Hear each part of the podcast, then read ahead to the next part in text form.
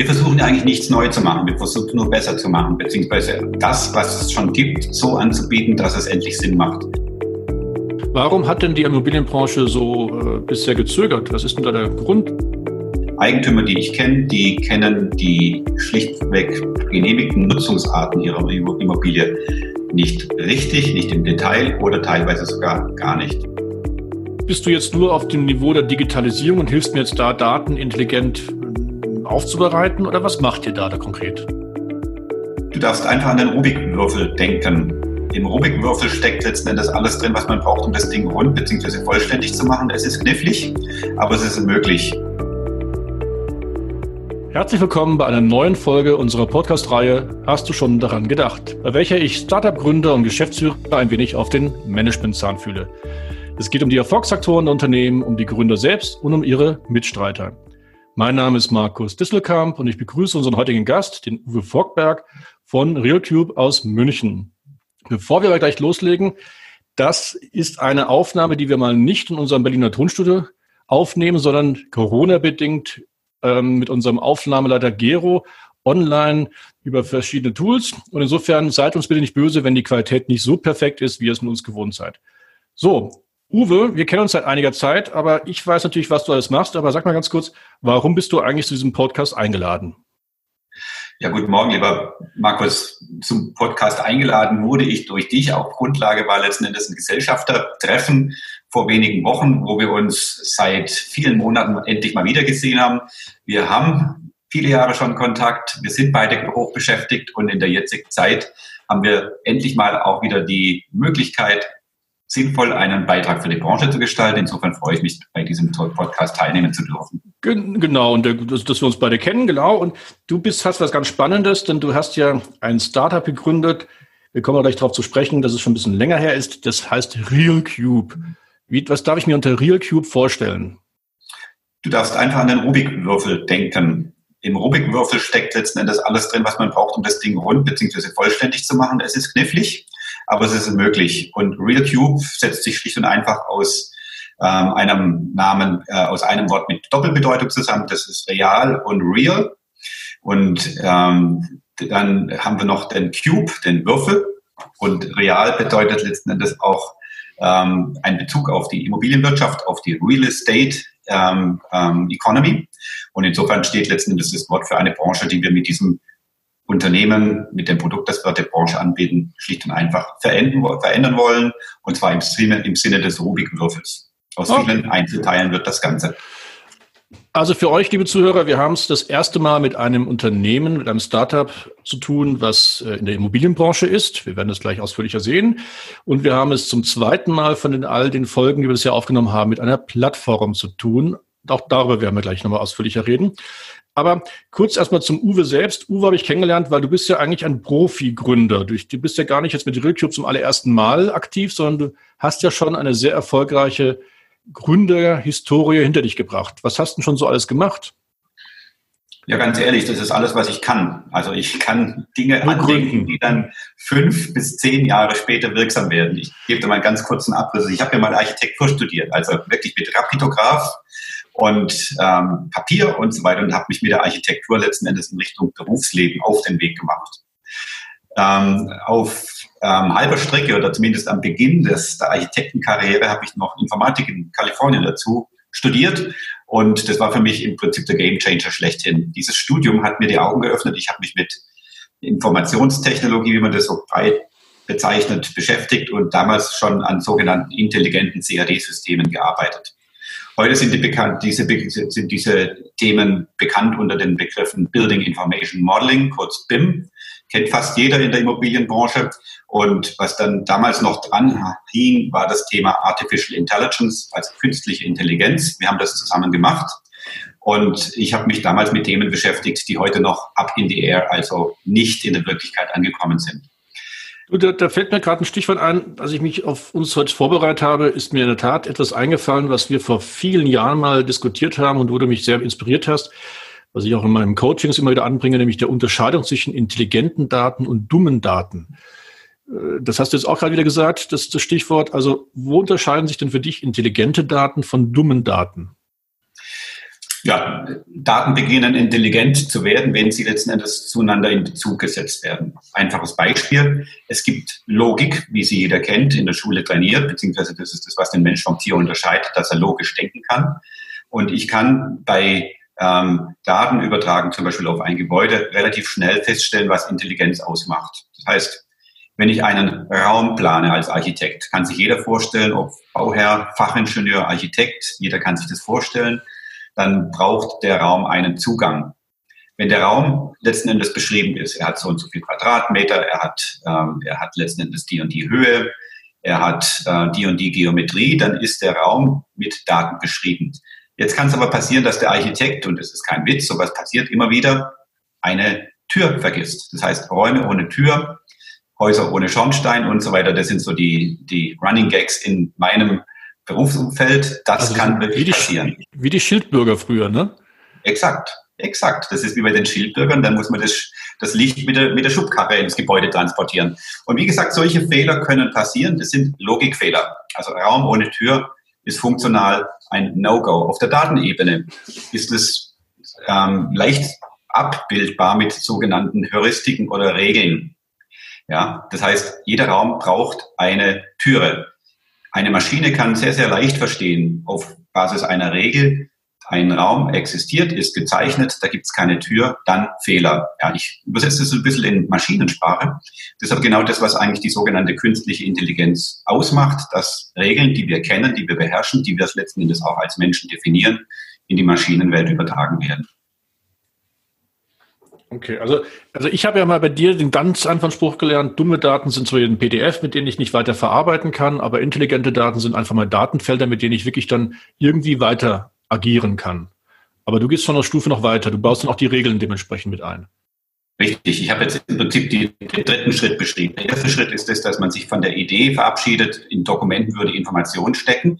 Das ist einerseits richtig, wenn man sie liest als Mensch, kann man sie verarbeiten. Auf der anderen Seite, eine Maschine fängt mit einem Dokument nichts an, es sei denn, das Dokument wird gelesen, in Anführungszeichen. Okay, super.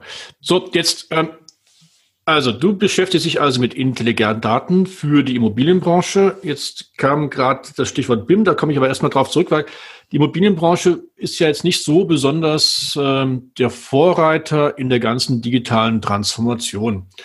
Ich frage jetzt mal dich jetzt mal, wo steht denn als Profi die Immobilienbranche wirklich? Sind wir überhaupt schon in der digitalen Transformation angekommen oder sind wir noch auf dem Niveau der reinen Digitalisierung? Also wir optimieren nur die Prozesse, die wir immer schon kennen mit digitalen Technologien.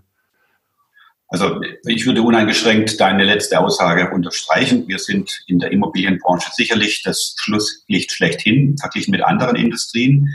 Da ist letzten Endes ähm, fast noch 95 Prozent der Wegstrecke ähm, vor uns, das kann man so sagen. Ähm, ich würde das aber als e-, enormes Potenzial bezeichnen und nicht als reine ähm, Altmodischkeit. Mhm. Warum hat denn die Immobilienbranche so äh, bisher gezögert? Was ist denn da der Grund, warum die sich so, gab es gar keine Notwendigkeit? Weil wenn ich jetzt hier Steine aufeinander mörtel baue, dann brauche ich ja keine große Digitalisierung. Oder was ist so der Grund, warum diese Branche jetzt im Vergleich zu anderen so da hinten herhängt? Das liegt schlicht und einfach am, an, an der Basis des Geschäftsmodells. Immobilien haben zwei ähm, ähm, oder drei hauptsächliche ähm, ähm, Verwendungszwecke. Das erste ist die Eigennutzung von der Privatperson. Das sind die Eigen Heime, ja, die Einfamilienhäuser. Es wird gebaut zum eigenen Nutzen und letzten Endes, wenn man es mal genau durchleuchtet, sind es im Prinzip ähm, Investments ohne Anspruch auf Return. Wir haben die zweite Kategorie, das sind die Gebäude, die zum Beispiel in der freien Wirtschaft entstehen, als Grundlage der Produktions, Produktionshallen und so weiter, Standorte für Büromitarbeiter und so weiter. Die haben im Prinzip ähm, aus meiner Sicht die Präferenz B im Geschäftsmodell eines Unternehmers. Das heißt, da geht es darum, irgendwelche Dienstleistungen zu erbringen. Man braucht Platz für die Mitarbeiter und muss notgedrungen im Hausmaß ein, eine Immobilie ähm, bauen oder, oder anmieten. Und die dritte Kategorie, das ist die, die eigentlich jetzt in Beantwortung der Frage die interessanteste ist. Das ähm, Immobiliengeschäft basiert schlicht und einfach auf einer ganz einfachen Idee. Ich habe eine Nutzungseinheit, die kaufe ich. Das heißt, das kann eine Wohnung sein, das kann ein Ladengeschäft sein, das kann ein ganzes Haus sein oder eine ganze Palette an, an Gebäuden. Und mit diesen Nutzungseinheiten möchte ich Geld verdienen. Dieses Geschäft ist extrem analog. Das prägt sich dadurch, dass ich letzten Endes physisch gebauten Raum ähm, erstelle und diesen an einen physischen Nutzer vermiete. Das Einzige, was virtuell fließt seit vielen Jahren, ist das Geld, die Miete. Mhm. Und jetzt, jetzt, was, was macht ihr da jetzt als RealCube? Das versuche ich jetzt rauszubekommen. Also ähm, bist du jetzt nur auf dem Niveau der Digitalisierung und hilfst mir jetzt da, Daten intelligent äh, aufzubereiten oder was macht ihr da, da konkret? Also wir haben im Prinzip einen sehr einfachen Anwendungsfall, den wir bei vielen Immobilieneigentümern als erstes diskutieren. Das ist überhaupt erstmal die digitale Dokumentation dieser, wie wir das bezeichnen, Assets, also dieser Einheiten, die vermietet werden. Und diese Assets ähm, sind in der Regel schlecht beziehungsweise gar nicht dokumentiert. Einige Eigentümer, die ich kenne, die kennen die schlichtweg genehmigten Nutzungsarten ihrer Immobilie nicht richtig, nicht im Detail oder teilweise sogar gar nicht. Das heißt, damit fängt es an, dass man überhaupt mal weiß, was man hat. Aber was heißt das? dass, ich, dass ich nicht weiß, ob jetzt mein, ne, meine Immobilie ein Hotel ist oder ob es ein Boardinghaus ist oder ob es jetzt ein, ein Supermarkt ist oder ein Möbelhaus? Warum muss ich das wissen? Da gibt es mehrere Gründe dafür. Ähm, ich möchte mal darauf hinweisen, auf Basis eines einfachen Beispiels. Das ist ein, ein, ein ehemaliger Kunde von dir, bei dem war das so, der hatte in, in, in Berlin jede Menge Liegenschaften, also verschiedene Cluster an Gebäuden. Und in diesen Liegenschaften gab es eine bunte Mischung aus ähm, Wohneinheiten und gewerblichen Einheiten. Und bei der Baugenehmigung eines jeden Gebäudes wird letzten Endes der Unterschied genehmigt. Das heißt, da gibt es ein Gebäude, da gibt es im Erdgeschoss die Ladengeschäfte und im Obergeschoss eins möglicherweise Büroraum, Obergeschoss zwei gibt es dann die Wohneinheiten etc. pp. So, und jetzt ist es ein ganz einfaches Rechenbeispiel, das jeder nachvollziehen kann. Für ein Ladengeschäft, für eine Büroimmobilie kann ich einfach mehr Euro pro Quadratmeter verlangen als zum Beispiel für eine Wohnimmobilie. Das heißt, die Nutzungsart entscheidet eigentlich auch über die Rendite des Unternehmers. Und da fängt das Spiel an, wo es wirklich interessant wird. Sagst du, dass wirklich viele Inhaber überhaupt nicht wissen, was sie damit für Immobilien haben. Ich meine, wir haben doch Hausverwaltungen, die dann äh, tolle Reports schreiben mit, mit irgendwelchen Übersichten, was dann so die Einnahmen sind, was die nicht unlagefähigen Kosten sind und so weiter. Das, es gibt doch diese ganzen Daten.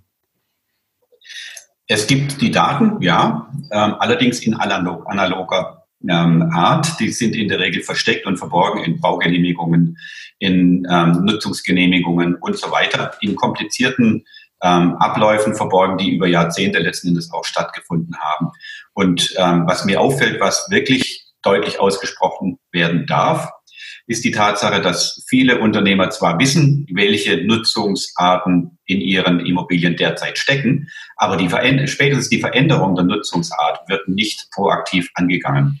Und das ist das große Potenzial, das wir letzten Endes sehen von RealCube aus, dass wir durch Transparenz der Daten überhaupt erstmal die Möglichkeit schaffen, über veränderte Nutzungsmodelle einer Immobilie, einer Einheit und so weiter sehr bewusst und strukturiert nachzudenken. Okay, das sind aber jetzt doch eher dann sogenannte Stammdaten, dass ich jetzt mal von den Nutzungsdaten spreche, dass ich die, die, die, die, die Flurpläne habe, die, die, die Grunddaten.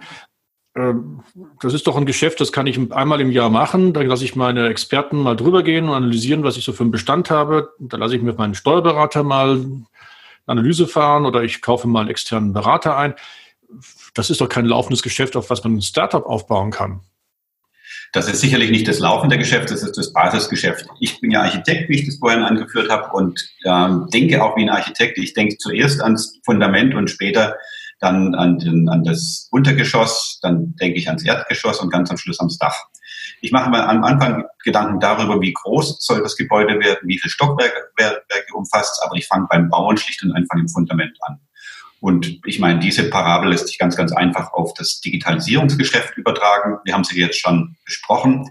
Es ist ähm, aus eigenem Interesse für jeden Eigentümer mehr als ratsam, Digitalisierung im Sinne einer Bestandserfassung, einer strukturierten ähm, Erfassung der Stammdaten durchzuführen, um dann weitere Aktivitäten darauf aufzubauen. Okay. Und dann mache ich also, gleich mal, dann kann ich auch gleich ein Beispiel machen oder hast du da noch eine Frage dazu? Nee, also ich verstehe das jetzt wirklich so, also deine, deine ganzen Stammdaten, die du gerade erwähnt hast, sind für euch also quasi das Grundgerüst, auf was alles aufbaut. Aber das Ziel, mit dem ihr einen Mehrwert bietet den Eigentümern, ist dann schon noch was anderes dann. Richtig. Wir gehen zum Raum zurück, der keine Türe hat. Das heißt also die Intelligenz, die erforderlich ist, um den Raum nutzbar zu machen. Und das Gleiche ist bei den Daten, bei den Stammdaten einer Immobilie festzustellen und auch leicht beschreibbar. Ähm, folgendes Beispiel. Heutzutage haben viele Eigentümer mit ähm, mehreren zig Wohnungen oder Hunderten von Gebäuden, die haben die Informationen sicherlich ähm, heute schon in teilweise digitalen Systemen. Da gibt es die berühmten Excel-Sheets, in denen dann Liegenschaften mit den äh, jeweiligen Gebäuden und Einheiten verzeichnet sind. Aber das ist noch keine Intelligenz. Und was jetzt wichtig wird, ist letzten Endes, ähm, diese Daten in den Kontext weiterer Informationen zu setzen. Bestes Beispiel ist im Prinzip, was wir gerade angesprochen haben, die Umnutzung, die mögliche Umnutzung einer Immobilie in der Innenstadtlage. Heute wohnen, morgen möglicherweise gewerblich. Wir haben es auf die Formel gebracht der gewerbliche Quadratmetererlös, der, der, der potenzielle gewerbliche Quadratmeterertrag kann durchaus mal das Doppelte oder Dreifache sein von einem Quadratmeterertrag bei einer Wohnimmobilie. Und da wird es spannend. Wie gehe ich an die Frage heran, ob ich umnutzen kann, ob ich am besten umnutze und wenn ich umnutze, in welche Nutzung überführe ich dann eine Immobilie? Das heißt, das ist im Prinzip die ähm, ähm, Veränderung des Ertragsverhaltens, des Investments, worum es da geht. Und da sind Datenverknüpfungen oder Intelligenz hinter der Daten, so wie wir das aus der IT-Brille bezeichnen, unabdingbar. Mhm. Und wer sind da eure klassischen Kunden? Sind das jetzt die, die kleinen Eigentümer oder sind das jetzt äh, Instis oder wen habt ihr da als Kunden im Fokus? Ehrlich gesagt, wir lieben Excel. Alle Kunden, die letzten Endes auf der Excel-Basis unterwegs sind, also keine Millionen investieren in aufwendige Systeme, wie das viele große Immobilienhalter machen, die investieren in SAP schon seit Jahren und sind da sehr detailorientiert orientiert unterwegs. Ähm, ähm, die Zielgruppe von RealCube, von unserem Geschäft, sind im Prinzip ähm, die Massen an Immobilienbesitzern, die so zwischen 20, 30 Gebäuden aufwärts, das geht dann bis in die Hunderte von Gebäuden oder viele tausend Mieteinheiten gehen. Dieses Geschäft wird heute teilweise analog, teilweise in einer Mischung analog und Excel und so weiter abgewickelt. Und genau das ist im Prinzip der Bereich der Immobilienwirtschaft, der ähm, für uns attraktiv ist, weil er schlicht und einfach digital unbearbeitet ist und natürlich auch für die Marktteilnehmer extrem ähm, Potenziale bietet, die digitale Digitalisierung anzupacken und sich mit der ähm, Modernisierung der Abläufe und auch der Nutzung von Immobilien zu beschäftigen. Aber, aber seid ihr jetzt dann die Ersten, die sowas machen oder gibt es da schon längst auch andere Lösungen? Du sagst gerade, SAP macht das für die Großen. Äh, es gibt ja sogenannte Asset Management Tools. Also was ist denn dann daran so neu, was ihr da bietet? Wir versuchen ja eigentlich nichts neu zu machen. Wir versuchen nur besser zu machen, beziehungsweise das, was es schon gibt, so anzubieten, dass es endlich Sinn macht. Bestes Beispiel, wir haben in den letzten fünf Jahren die Entwicklung von ja, mehr als 250, eher 300 ähm, sogenannter PropTechs, also junger Softwareunternehmen für die Immobilienwirtschaft erlebt. Ähm, diese Unternehmen ähm, bieten Software an, die sich lediglich auf die Betriebsphase von Immobilien ähm, fokussiert und das teilweise mit sehr, sehr guter Prozessunterstützung. Will heißen, ähm, einzelne Unternehmen bieten Unterstützung, digitale Unterstützung mit Software aus der Cloud, aus, der, aus dem Internet an, die letzten Endes ein spezifisches Problem lösen. Ich mache da zwei Beispiele. Zum Beispiel ein ähm, Mietvertragsmanagement in elektronischer Form.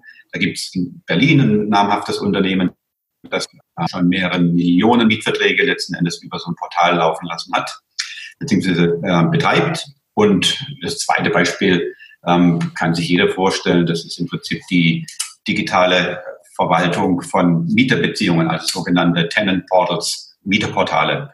Das sind zwei Kategorien, die derzeit am Markt entstehen, die auch am Markt eingeführt sind, die am Ende des Tages aus Betreibersicht auch zusammengehören. Das heißt, ich habe auf der einen Seite meine Mietverträge, die ich managen muss, und auf der anderen Seite habe ich meine Mieter, denen ich eine digitale Leistung anbringen, äh, anbieten möchte, im Sinne von digitaler Bereitstellung des Mietvertrags, die Möglichkeit, die Kontonummer zu ändern, etc.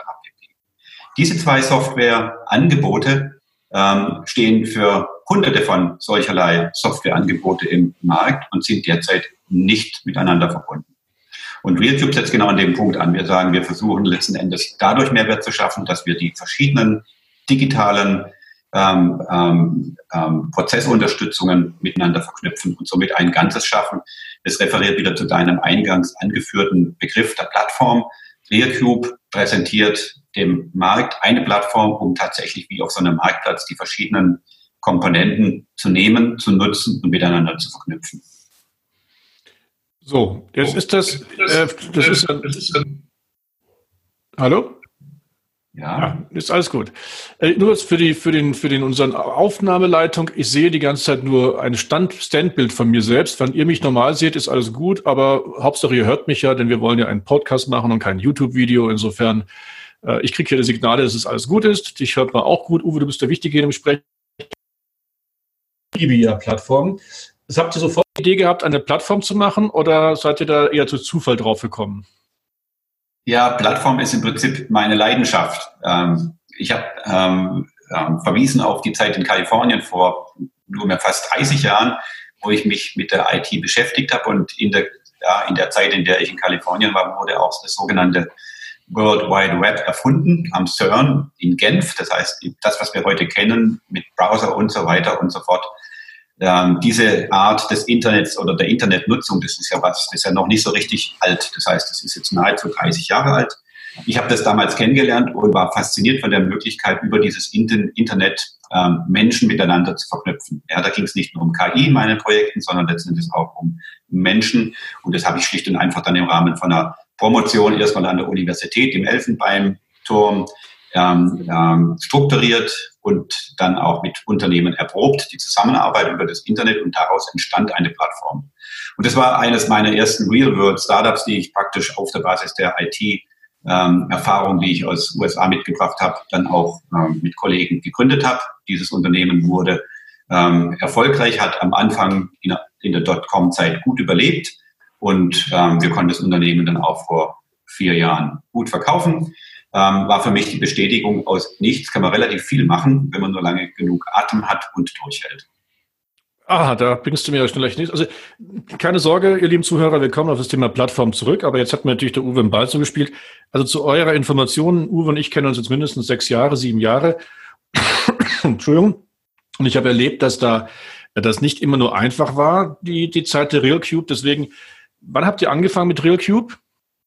Wir haben mit RealCube in der Essenz 2012 angefangen, also vor acht Jahren. Und das ist so ein bisschen in meiner Biografie ähm, auch ein Faktor, den ich immer wieder erkennen muss, dass ich mich mit Themen beschäftige, lange bevor sie im Markt reif sind und auch diskutiert werden. Und was ist jetzt der Grund, warum du jetzt acht Jahre brauchst? Bist du bei dem anderen Beispiel schon sehr erfolgreich, bei dem jetzigen Beispiel offensichtlich auch schon wieder erfolgreich? Äh, warum dauert es acht Jahre? Was dauert ja, so lange? Ähm, zunächst mal muss eine Idee ausformuliert werden. Und das ist wie bei einem Entwurf, der am Ende des Tages zu einem Gebäude führt, wo man monatelang nichts sieht, nur der Architekt streitet sich mit der Bauherrschaft oder setzt sich mit der Bauherrschaft auseinander. Das ist im Prinzip der Ideenfindungsprozess. Und den gibt's bei guten Softwareprodukten ganz genauso. Das ist bei allen Ideen ist es so, das gute Ding will Weile, äh, muss Weile haben. Oder wie, die, wie der Volksmund sagt, das kann sich, das lässt sich eins zu eins über, übertragen.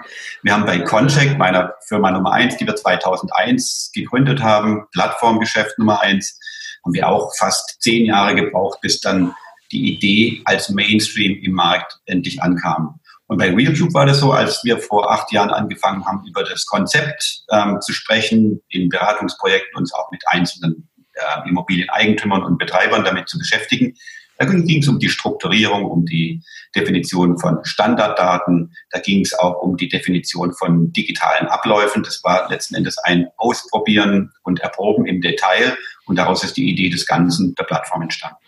Also ich kann ja aus der Zeit, die ich schon ein bisschen mitbekommen habe, ich bin nun glaube ich seit sechs oder sieben Jahren dabei, äh, habe ich ja beobachtet, was ihr ganz geschickt gemacht habt. Ihr habt das gelebt, was man heute in der akademischen Lehre oder in der agilen Lehre als Lean Startup bezeichnet. Denn Ihr habt ja von Anfang an auch schon Lösungen gehabt, die man im Markt verkaufen konnte, mit denen man auch schon Geld verdient hat. Also ihr habt jetzt nicht einfach nur acht Jahre rumgedoktert, sondern ihr habt wirklich reale Geschäfte ja in der Zeit auch schon gemacht. Ne? Absolut. Ich meine, ähm, was an Idee reif ist, das kommt in den Markt und es gibt keinen, keine bessere Form der Erprobung, als mit ähm, Betroffenen eine neue Idee in der Praxis anzuwenden, zu validieren, Mehrwert zu stiften und natürlich damit auch Geld zu verdienen. Das ist ein ganz einfaches Konzept und das hat sich bewährt in meiner gesamten Karriere. Und in diesen acht Jahren haben sich da jetzt nicht nur die Ideen geschärft oder haben sich beispielsweise auch dann die Gesellschafter verändert in den acht Jahren oder was hat sich sonst noch so bei euch verentwickelt? Gut, wir waren am Anfang ein ganz, ganz kleiner Kreis an Eingeschworenen, die letzten Endes an der Idee gearbeitet haben. Es hat sich dieser kleine Kreis auch ähm, erheblich verändert. Ein Teil der Beteiligten an der Idee, die sind mittlerweile auf der anderen Seite, auf der Eigentümerseite. Ein Teil ähm, hat weitergemacht, neue ähm, ähm, Mitstreiter kamen dazu. Und vor circa 18 Monaten haben wir im Prinzip erheblich auch ähm, den Kreis der Investoren, der privaten Investoren im Umfeld Friends and Family erweitert. Wir haben weitere ähm, Mitstreiter auch formal auf der gesellschaftsrechtlichen Ebene mit an Bord genommen und somit letzten Endes die, ähm, ja, das Netzwerk um RealCube ausgebaut. Und jetzt sind wir an dem Punkt angekommen, wo wir feststellen dürfen, dass die Idee valide war, die wir da über viele Jahre entwickelt haben dass das technische Konzept heute einzigartig und ähm, am weitesten entwickelt ist am Markt. Es gibt keine vergleichbare Plattform im mitteleuropäischen Raum, die mit RealCube und den technischen Ansätzen ähm, Schritt halten könnte. Das wird sicherlich nicht ähm, lange ähm, so bleiben, aber wir sind jetzt ähm, ja, kann man sagen, eigentlich davon überzeugt, dass wir das Richtige getan haben. Wir sind mit dem richtigen Produkt und dem richtigen Satz, Ansatz ähm, am Start. Und jetzt gilt es, Mitstreiter in Form von Startups einzusammeln, die letzten Endes dieser Idee der gebündelten Mehrwerte weiter Gesicht geben. Also das ist jetzt dein, bei Plattformen kommen wir jetzt auf das Thema Plattform. Da ist ja das Thema die kritische Masse so ein Thema. Wir haben einen Multisite-Effekt, dass wir einmal auf der Seite der Kunden äh, eine kritische Masse brauchen, aber auch genauso auf der Seite der der Mitstreiter, der Anbieter. Äh, wie läuft es da? Welche Seite ist für euch momentan die wichtigere? Also die, die Software anbieten oder die, die einfach die Dienste schon nachfragen? Also aktuell sind ähm, beide Seiten extrem wichtig mit völlig unterschiedlichen Herausforderungen. Wir haben, ähm, wenn ich jetzt mal anfangen darf, bei den sogenannten äh, Softwareanbietern, den PropTechs, haben wir die Herausforderung, dass wir die Idee der gemeinschaftlichen Datenstandards ähm, ähm, in Einzelgesprächen mit großem Aufwand erstmal transportieren müssen im Markt. Die Akzeptanz der Idee, die ist enorm hoch. Die Potenziale werden gesehen, dass man gemeinschaftlich auch die Vermarktung von ähm, gebündelten Mehrwerten einfach besser platzieren kann, als das einzelstehend der Fall ist. Auf der anderen Seite ist die Herausforderung natürlich die, Innovationsträger auf der Seite der Eigentümer und Immobilienmanager zu finden. Wir haben danach Jeffrey Moore, das ist so ein Papst in der Technologieszene, ähm, jetzt die Phase, wo wir die sogenannten Early Adapters und die Innovators ansprechen, also die Innovatoren und diejenigen, die früh genug wagen, sich mit neuer Technologie, Technologie zu beschäftigen. Das sind unsere Kunden, die suchen wir gerade. Das ist auch eine Herausforderung und da gibt es viel zu tun und wir wünschen uns, dass letzten Endes das Momentum, das wir insgesamt im Markt sehen, auch in diese Richtung geht, was Eigentümer dort letzten Endes jetzt auch angreifen. Wie, wenn jemand jetzt gerade das hört und sagt, cool, ich will da mitwirken als, als äh, PopTech, ähm, wie findet er dich? Unter welcher E-Mail und, und, und www, also welche, unter welcher Homepage, sorry, äh, findet man euch? Ja gut, also RealCube, Real und ähm, COBE, den Würfel, das gibt es unter der realcube.com-Adresse. Ist relativ okay. einfach. Und dann, das, was du ja gerade auch sagst, ist das Spannende, bei Plattformen ist ja was Besonderes, dass man nämlich ja wirklich jede Seite als individuelle Kundenseite betrachtet. Also jetzt hast du ja gerade gesagt, die, die jetzt euch quasi mit mit Technologie, mit App, mit, mit Anwendungen, mit Geschäftsmodellen dann versorgen. Das ist die eine Kundenseite. Aber ich komme nochmal zurück, wie weit sind jetzt, wie wichtig sind es auch gerade die, die jetzt schon Immobilien besitzen? Haben die jetzt schon für bei euch Mehrwerte? Können die jetzt schon mit euch da richtig gut arbeiten? Ja, absolut. Ich habe jetzt einen Kunden, kann ich aus aktueller ähm, ähm, Lagebeurteilung Mehrwerte eigentlich einfach klar schildern. Das ist ein Betreiber von ähm, Senioren, Wohnungen und Seniorenheimen. Und ähm, dieser Kunde braucht jetzt über einen Bestand von über 7000 Wohneinheiten, braucht er eine klare Aufstellung der Nutzungsarten. Er muss wissen, wie viele Nutzungsarten sind zum Beispiel ambulante Betreuung von alten Menschen.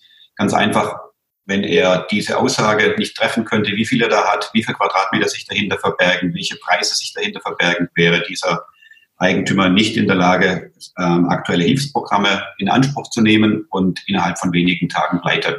Ganz einfach, weil das ein hochkapitalintensives Geschäft ist, das jetzt auf Förderung angewiesen ist, dadurch, dass ambulante Betreuung von alten Menschen von jetzt auf nachher, also unterbrochen wurde. Ja, das ist eine Disruption des Geschäfts. Und dieser Kunde hätte ohne der Transparenz, die wir mit RealCube auf der Datenebene liefern, schlicht und einfach ähm, nicht in dieser kurzen Zeit reagieren können. Mhm, also das ist echt erstaunlich. Das, das Thema äh, hätte ich jetzt auch nicht gedacht, dass dank ähm, der Transparenz von euch wir selbst in der Corona-Krise jetzt Mehrwerte generieren können. Absolut. Also wir haben es ähm, eins zu eins geschildert bekommen. Das war praktisch Report aus der Geschäftsführersitzung.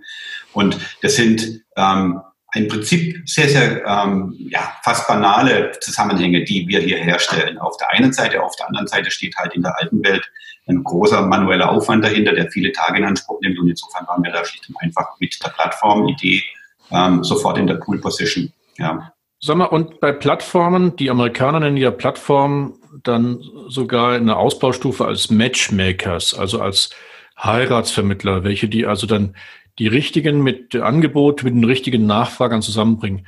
Seid ihr schon so weit, dass ihr auch dank Algorithmen dann Heiratsvermittler sein könnt? Oder seid ihr erstmal jetzt eine, eine Datenclearingstelle, wenn ich das mal so, in, so bezeichnen dürfte?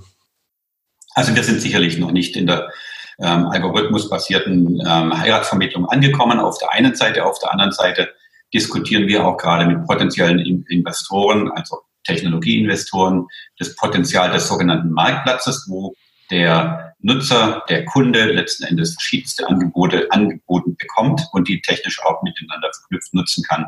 Und da tut sich viel. Allerdings, wenn ich jetzt über den Teich schaue nach Amerika, ist die Geschwindigkeit, mit der solche Ideen adaptiert werden, im mitteleuropäischen Raum extrem langsam. Wir sind extrem träge und lassen sozusagen auch viele Möglichkeiten an uns vorbeiziehen. Das ist als unter, aus, aus, aus der Unternehmersicht ähm, betrachtet, ist es manchmal merkwürdig, weil das letzten Endes jenseits der Logik passiert. Ja. Da gibt es ja berühmte deutsche Investoren, die ja sehr berühmt auch in Amerika sind, die immer darauf hinweisen, dass wir da in Deutschland eine, oder in Europa generell eine ganz andere Geschwindigkeit haben. Wie, wie kann das passieren? Ich meine, wir könnten doch jetzt hingehen und einfach die guten Ideen aus Amerika Copy and Paste rübernehmen und sagen, komm, das ziehen wir durch. Ja gut, es ist ein kultureller Unterschied. Wir haben ja im Prinzip ähm, in Mitteleuropa ähm, keine Tradition, was aggressive ähm, wirtschaftliche Expansion anbelangt. Das ähm, ist, was den Volksgeist anbelangt, eigentlich ähm, dem angelsächsischen Raum zuzuordnen die Expansionen global ähm, über die letzten 300, 400 Jahre, die gingen von England aus und natürlich seit über 100 Jahren aus, gingen die von Amerika aus. Und das zeigt sich schlicht und einfach auch im täglichen Geschäft. Wir haben keine Aggressivität in Mitteleuropa vergleichbar mit irgendwelchen ähm, Ventures, die wir in den USA beobachten. Aber, aber jetzt dann vielleicht gesagt, warum machst du es dann nicht selbst? Wenn du es kennst, warum machst du nicht selbst diese Aggressivität? Ja gut, das ist natürlich ähm, ähm, auch eine Vorgehensweise, die den Rahmenbedingungen geschuldet ist. In Deutschland geht es, wenn man letzten Endes ein Startup wie unseres, wie RealCube, in der Phase, in der wir sind, finanzieren möchte, da geht es dann mal um eine oder zwei Millionen Investmentkapital. In den USA würde da sicherlich noch eine Null hinten dranhängen oder zwei. Das heißt, ähm, wir haben im Prinzip im Gesamtkontext des Marktes ein völlig anderes Investitionsverhalten. Die Frage, die wir uns stellen müssen, ist die, ob wir jetzt schon so weit sind, dass wir uns tatsächlich auch international mit Investoren assoziieren oder über die ersten Runden schlicht und einfach in Mitteleuropa drehen. Das ist eine Entscheidung, die wir derzeit noch nicht gefällt haben. Möglicherweise wird es auch durch die Corona-Situation auch ähm, nochmal mit einem, in einem anderen erscheinen. Aber jetzt nochmal, Investoren, gerade äh, angelsächsische, lieben ja bei Plattformen noch die Ausbaustufe, nicht nur, dass sie Matchmakers sind, sondern dass du sogar ein Ökosystem wirst. Seid ihr denn als RealCube auf dem Weg zu einem Ökosystem? Unbedingt. Wir sind unbedingt auf einem Ökosystem. Technisch ist im Prinzip die Struktur der Plattform jetzt zweieinhalb Jahre alt. Das heißt, dass wir haben vor zweieinhalb Jahren angefangen, das Konzept zu implementieren, sind vor anderthalb Jahren damit an den Markt gegangen, ähm, haben jetzt die ersten ähm, ähm, Softwareunternehmen in der, in der Allianz ins Ökosystem integriert. Und wir werden das ausbauen. Und wir werden da auch auf Basis von Vorbildern, die wir in anderen Industrien haben, ähm, mit Hochdruck weiterarbeiten und dann schlicht und einfach RealCube auch weltweit als Ökosystem anbieten. Ja, was heißt dann Ökosystem? Das ist ja auch so ein Schlagwort, was jetzt immer wieder kommt. Aber was heißt denn das konkret? Wie darf ich mir euch als Ökosystem dann vorstellen oder als Teilnehmer in einem Ökosystem? Ich denke, wir sollten zurückgehen auf einen ganz einfachen deutschen Begriff. Das ist der Marktplatz. Kann sich jeder was darunter vorstellen. Eine Plattform, eine technische oder eine IT-Plattform wie RealCube bietet die Möglichkeit, dass sich ähm, Betreiber von Immobilien und Anbieter von Immobiliensoftware treffen. Und zwar so, dass, wie ich das schon mehrfach jetzt beschrieben habe, die verschiedenen Softwareanbieter untereinander, was die Daten anbelangt, verständigen können. Das heißt, Daten fangen an zu fließen über die Plattform RealCube von einer Softwareanwendung zur anderen und zurück natürlich zum Eigentümer in das sogenannte Reporting, in das Berichtswesen, was ich vorhin beschrieben habe mit diesem einen Kunden. Und durch dieses Ökosystem oder also durch diesen Marktplatz bildet sich ein Ökosystem, das wächst. Ökosystem steht ja letzten Endes auch für ähm, ähm, ein freies Spiel der Kräfte. Das heißt, wir fördern mit RealCube Startups, Softwareunternehmen, die schon am Markt positioniert sind und so weiter, indem wir sie einladen, auf dem Marktplatz ihre Produkte anzubieten. Wir fordern auch letzten Endes alle dazu herauf, dass Wettbewerb ausdrücklich zugelassen ist. Das heißt, es gibt natürlich perspektivisch in der Zukunft verschiedenste Anwendungen für eine Herausforderung eines Betreibers und da soll dann die beste Lösung gewinnen und auch präferiert werden vom Kunden. Jetzt hast du, also ich finde, das hört sich wirklich spannend an, aber jetzt nochmal, wir hatten ganz zum Anfang mal einen Begriff reingeschmissen, der hieß BIM. Und wie darf ich mir das ganze Thema BIM jetzt da vorstellen? Was ist BIM und wie passt das jetzt zu der Plattform? Ja, BIM, das ist ein geheimnisvoller Begriff für alle Betreiber von Immobilien, nach wie vor geheimnisvoll bzw. abschreckend.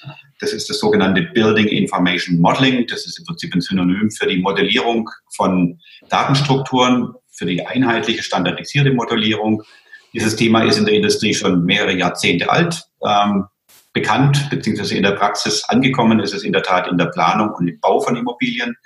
Und im Betrieb ist es ein Thema, das tatsächlich eigentlich unterhalb der Motorhaube auftaucht. Ah. Das ist sowas wie der Zündkerzenstandard in den 90er Jahren. In jedem Auto waren es die Bosch-Zündkerzen, die letzten Endes einheitlich mit einheitlichen Gewinde, Normierungen und so weiter eingebaut wurden. Der Fahrer hat in der Regel davon relativ wenig mitbekommen und bei BIM verhält sich sehr ähnlich. Das heißt, wir haben unter der Haube unserer Plattform haben wir auch BIM-Datenstrukturen bei RealCube. Die orientieren sich an der Anforderung, dass letzten Endes Daten aus Planern und Bauen, also bei Neubauten, tatsächlich auch ins Betreibergeschäft übernommen werden können. Wir haben das so gestaltet, dass der Eigentümer davon eigentlich nichts merkt im Alltagsgeschehen. Also ist BIM jetzt, wenn ich das richtig verstehe, eher ein Standard als eine konkrete Datenbank? Ja, also BIM ist eigentlich eher ein Datenstandard. Das sind Austausch- bzw. Beschreibungs- und Attributierungsnormierungen für ähm, das äh, Geschäft. Und ähm, in der Planung und im Bau wird BIM auch ähm, verbunden mit Prozessunterstützung bzw. Prozessmanagement. Das ist eigentlich die Projektsteuerung der Zukunft bis zu einem gewissen Grad ähm, gleichgesetzt. Das heißt, es gibt im Prinzip so einen fließenden Übergang zwischen Datenstandard, Prozessdefinition und dann im Betrieb von Immobilien geht es eigentlich darum, dass man im Prinzip einheitliche Austauschformate hat, auch für gesamte Datensätze von Immobilien. Stichwort Transaktion, Stichwort Verkauf. Wenn eine Immobilie verkauft wird, soll letzten Endes in der Zukunft nicht nur das physische Produkt über den Ladentisch gehen, sondern natürlich auch das digitale Abbild. Und ich habe ja auch gesehen, du bist ja gleich in drei wichtigen oder vier, nee, drei wichtigen Verbänden im Beirat, bei BIM World Munich, bei Real Estate Innovative Netzwerk, Renovationsnetzwerk und dann bei Verband für Digitalisierung des Immobilienbereichs. Also äh, gibt es da so viele Verbände, die sich da nicht gegenseitig in die Haare kommen bei so einer Standardisierung oder wie läuft das dann da ab? Ja gut, wir haben ja letzten Endes eine Gesellschaft, die auf Konkurrenzwesen aufgebaut ist. Dementsprechend sind auch schon vor Jahr und Tag verschiedenste Verbände aus dem Boden äh, gesprossen, die letzten Endes ihrerseits dann ähm, eine Zeit lang ähm, auch behauptet haben, sie wären der Dreh- und Angelpunkt dieses, äh, dieser Definition des neuen Standards. Wir erleben da derzeit eigentlich eine Veränderung des allgemeinen Verständnisses. Und zwar insofern, dass man merkt, das Gegeneinander aus der Vergangenheit funktioniert nicht mehr. Wir brauchen ein neues Miteinander. Und das ist im Prinzip, das geht sehr, sehr tief. Das geht bis in die Geschäftsmodelle der Startups rein. Ähm, wir erleben ähm, mehr und mehr Allianzen, zum Beispiel zwischen Verbänden. Wir erleben Allianzen zwischen Startups, so wie ich das jetzt zum Beispiel von RealTube erlebt habe. Und wir erleben aber auch die Formulierung der Anforderung. Ähm, es mögen sich doch bitte die wichtigen und richtigen Spieler zusammentun, seitens der Kunden bzw. der Anwender. Also Immobilienmanager fordern gebündelte Angebote. Mhm, cool. Jetzt ähm, langsam zum Schluss kommend habe ich mir so eine Frage für dich überlegt. Wenn du noch mal ganz am Anfang von RealCube wärst, was würdest du lieber anders machen? Was hättest du lieber anders gemacht? Das ist eine gute Frage, die ich mir immer wieder stelle. Ähm, ich glaube, da müsste ich mich zurück, äh, zunächst zurück in Richtung Geburtskanal ähm, bewegen. Was mir auffällt, und ich habe das vorhin schon ähm, als privaten Einblick in meine Biografie eigentlich zum Besten gegeben, ich nehme mir immer Aufgaben vor, die eigentlich ein, ein, ein, ja, die mit sehr Brettern ver, vergleichbar sind. Das erste, was wir ja besprochen haben, war die Firma Concheck. Da haben wir dann ähm, von jetzt nach, auf nachher versucht, Planer ins Internet zu bewegen. Also Planungsdiskussion, der Austausch von Informationen ins Internet. Das war ein dickes Brett, deswegen hat es auch zehn Jahre gebraucht, bis das Produkt einigermaßen reif war und 16 Jahre gebraucht, bis das Startup dann auch verkauft werden konnte oder bis die Qualität letzten Endes wahrgenommen wurde. Bei RealCube verhält sich eigentlich ganz gleich. Das war am Anfang ähm, ähm, viel Standardisierungsarbeit, wo sich niemand vorstellen konnte, wohin es führt. Das ist meine Lebensaufgabe, so wie ich das begreife, mich mit solchen Themen zu beschäftigen. Ich bin ja auch Marathonläufer, ähm, fahre mit dem Fahrrad Langstrecken. Das ist überall das gleiche Spiel. Insofern schaue ich da ganz gelassen drauf und würde sagen, ich hätte es technisch anders angepackt. Ich hätte es auch vom Marketing her von, von Anfang an etwas anders angepackt. Da hätte ich andere Entscheidungen getroffen. Aber das Thema an sich würde ich genauso wieder anpacken, denn ich sehe den Nutzen. Allerdings kommt er erst so in fünf bis zehn Jahren voll im Markt an. Das ist mein Schicksal. So, so lange müssen die Gesellschafter, zu denen ich ja auch zählen darf, ganz klein, also noch warten bei dir, ja? Naja, bis wir, bis wir ein, ein, ähm, eine totale Marktdurchdringung haben, wird es so lange dauern. Wir haben es bei unserem alten Produkt, bei Contract erlebt, dass das mittlerweile bei Oracle ist und das ist weltweit auch unter Investoren in Technologieunternehmen ähm, zum Thema geworden. Aber das braucht einfach seine Zeit. Da braucht man im Prinzip ähm, Geduld und muss natürlich auch akzeptieren, dass der Markt sich nur langsam bewegt. Und unsere Branche ist langsam. Es hat aber auch durchaus Vorteile, denn das, was getan wird, ist fast irreversibel. Also auch okay. in der Digitalisierung wird es zutreffen. So, meine Lieben, lasst uns mal kurz nochmal zusammenfassen, was ich mir mitgeschrieben habe, was wir jetzt alles gelernt und besprochen haben. Also, wir haben über intelligente Daten gesprochen und nicht nur dumme Daten. Es kam sogar ein bisschen KI und Big Data mit hinein. Äh, ich kann euch nur Folgendes sagen, wenn man die Promotion, von der Uwe gesprochen hat, ich kenne ein bisschen Hintergründe, da ist noch viel mehr im Hintergrund, was KI und so betrifft, äh, als er hier gesagt hat. Dann haben wir sogar den Thema BIM angesprochen als den Standard. Gut. Dann haben wir darüber gesprochen, dass das RealCube sogar in Zwischenzeit zu einer Plattform wurde, wobei da muss ich mich korrigieren. Eigentlich du schon immer diese Vision hattest, daraus eine Plattform zu machen. Wir haben sogar gelernt, Corona-Krise ist sogar äh, auf einmal hat vollkommen, bringt sogar eigene Anwendungen rein bei RealCube. Acht Jahre kann es dauern, bis ins, kann man immer noch von der Startup-Phase sprechen. Und äh, die Amerikaner haben so manche Vorteile. Wenn du jetzt mal zusammen überlegst, Uwe und ich gemeinsam, jetzt habe ich mal kurz fachlich und sachlich zusammengefasst, aber waren das wirklich die zentralen Botschaften, die du gesendet hast? Das waren die zentralen Botschaften, die sind natürlich jetzt für denjenigen, der selber Immobilien verwaltet, wahrscheinlich nicht sofort in die Praxis übersetzbar. Deswegen kann ich das vielleicht noch mit einem Satz ergänzen. Die ähm, Digitalisierung bietet für jeden Eigentümer unermessliche Chancen, über die Wertschöpfung mit Immobilien neu nachzudenken. Insofern unbedingt nutzen. Und äh, jetzt noch die Aufforderung, packen Sie es, packt ihr es sofort an, denn es braucht Zeit der Beschäftigung, auch für den Unternehmer. Es geht um Abläufe, die überdacht werden müssen. Und ähm, es ist heute die Situation so, dass man sagen kann, es gibt technologisch keinerlei Argument, nicht zu starten. So, jetzt haben wir aber als Zielgruppe nicht nur die Immobilieneigentümer für diesen Podcast, sondern auch generell Start-up-Gründer und daran Interessierte. Was würdest du denen jetzt als zentrale Botschaft senden? Also Startup-Gründer und Interessierte, die möchte ich dazu ähm, auffordern, tatsächlich sich auch in ähm, ähm, ja, Gesprächszirkel, in Ökosysteme, in Marktplätze einzuklinken die Entwicklung von Software ähm, standalone, das ähm, Unterstützen einzelner Prozesse in, dieser, in, dieser, in diesem Wirtschaftszweig. Macht sicherlich einerseits Sinn, auf der anderen Seite ist die ähm, ähm, ähm, Verknüpfung mit anderen Geschäftsmodellen, mit anderen Prozessunterstützungen unabdingbar. Wer das nicht tut, riskiert schlicht und einfach die Hälfte seines Budgets ähm, die dann in Vertrieb und Marketing investiert und schlicht und einfach auch zu einem gewissen Stück weit verbrannt werden muss. Ja, nicht nur Budget, sondern auch überhaupt die Möglichkeit zum Erfolg dann, ne? Genau.